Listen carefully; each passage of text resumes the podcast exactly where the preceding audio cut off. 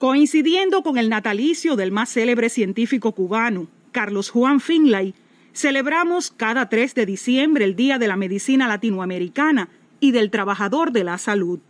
Y es que fue Finlay no solo un ejemplo de perseverancia y entrega a la profesión médica, sino a la ciencia, en función de proteger lo más preciado del ser humano, la vida.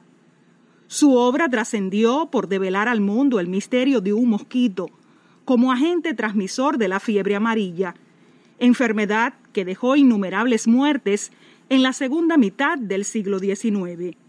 Desde entonces, los aportes de Carlos Juan Finlay en la comprensión del comportamiento de las epidemias, su teoría de la transmisión de enfermedades por agentes biológicos, han sido decisivos para enfrentarlas.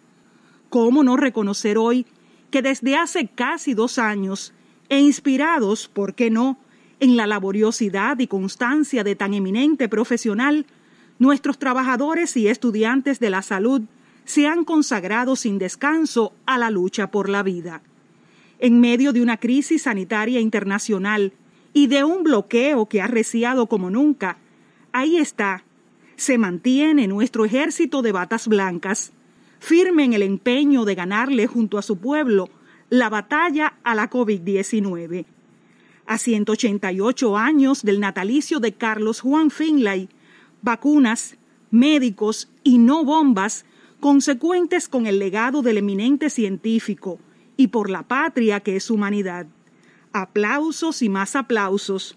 El agradecimiento para los médicos cubanos, para todos los trabajadores de la salud que dentro y fuera de este país apuestan con el corazón por la vida.